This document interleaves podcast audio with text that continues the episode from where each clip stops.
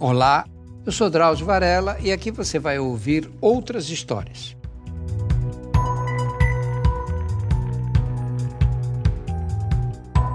Eu já contei aqui a história do seu Luiz Coelho. Seu Luiz Coelho, um amazonense, nascido em Tefé, no interior do Amazonas, que é uma cidade grande, relativamente, claro, e que veio para Manaus quando era menino. E o seu Luiz sempre foi um observador das plantas, das árvores, sempre teve um interesse grande por botânica. E esse interesse levou ele a ser contratado pelo INPA, que é o Instituto Nacional de Pesquisas da Amazônia, cuja sede é em Manaus. E é uma área grande, bonito o local onde fica o INPA. E ele foi contratado como mateiro. Mateiro é a pessoa que conhece a região e que sai orientando os pesquisadores quando vão coletar material. Ele era um homem que conhecia botânica impressionante, era um botânico prático, nunca estudou botânica formalmente, mas ele conhecia as plantas como ninguém, conhecia melhor do que os botânicos formados e às vezes bem formados aqui no Brasil e no exterior. Mas ele era, antes de tudo, um contador de histórias. E uma vez ele me contou a história dos padres missionários. Ele disse que vinham os padres missionários, iam para a Amazônia para catequizar os indígenas para ensinar que Deus, que eles abandonassem as práticas e os rituais das tribos. Hoje esses padres são muito criticados, bem como os pastores, porque eles vão para destruir a, a, cultura indígena é? e ensinar valores dos brancos como se nós fôssemos donos dessa superioridade. Não é? E o seu Luiz contava a história desses padres e disse que eles faziam o seguinte: eles pegavam os indígenas e ensinavam a reza para os indígenas, né? o Pai Nosso que está no céu. E aquilo eram palavras que para os indígenas não queriam dizer nada. E os indígenas não se interessavam por fazer essas orações. E os padres então faziam promessas que aconteceriam milagres. Diziam: Olha, hoje vocês vão rezar com toda a devoção, porque Deus vai dar um presente para vocês. Coloquem bacias, panelas, etc., fora da casa, que Deus vai fazer chover alguma coisa boa. E aí Deus fazia chover feijão, por exemplo. Outra vez Deus fazia chover arroz, outra vez fazia chover frutos, enfim. Dessa maneira eles conseguiam catequizar os indígenas.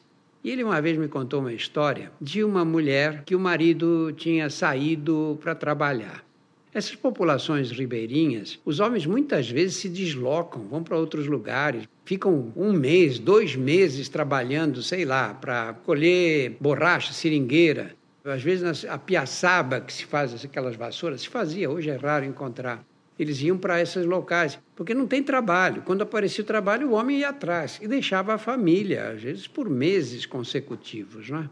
E ele conta a história dessa mulher indígena que tinha dois filhos. E ela ficou com um problema, porque naquele dia chegavam os missionários na comunidade que vivia do outro lado do rio. Ela vivia do lado de cá. E ela queria ir ver, porque os missionários iam pregar na comunidade. Só que ela estava com um problema sério. Ela tinha dois filhos pequenos, um tinha um ano e pouco e o outro uns três anos. E como é que ela ia atravessar com aquela canoinha? O rio estava um pouco mexido, as águas estavam mexidas. Como é que ela ia atravessar para ir ver os padres falarem no, no outro lado, na comunidade? E com as crianças, ela ficou com medo de crianças pequenas, ela tinha que estar remando. Como é que ela ia impedir que um deles caísse nas águas do rio e morresse afogado? E ela chegou à conclusão que não havia solução para esse problema. A solução era ela trancar a casa e deixar as crianças do lado de dentro da casa. E ela ir sozinha atravessar o rio. E não foi fácil ela atravessar, porque as águas estavam muito revoltas. Mas ela conseguiu.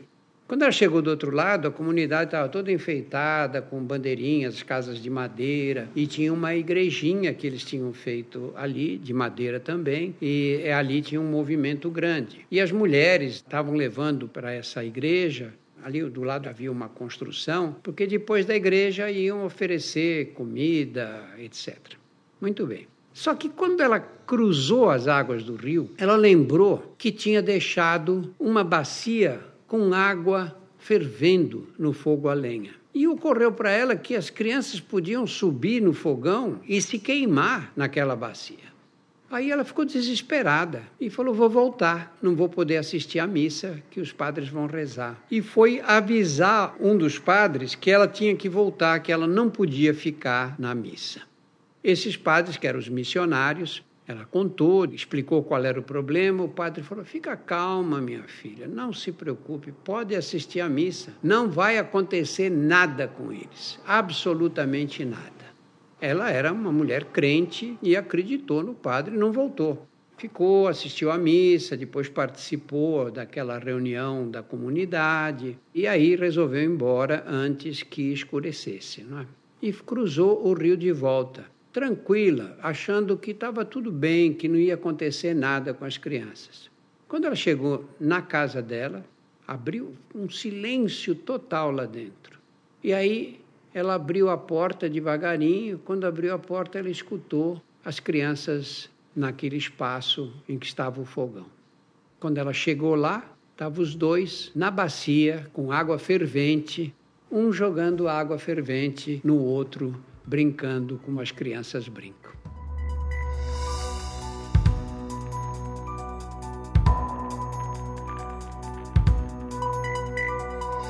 Semanalmente estarei aqui para contar outras histórias. A trilha sonora foi feita pela Insonores e a produção é da Júpiter, conteúdo em movimento.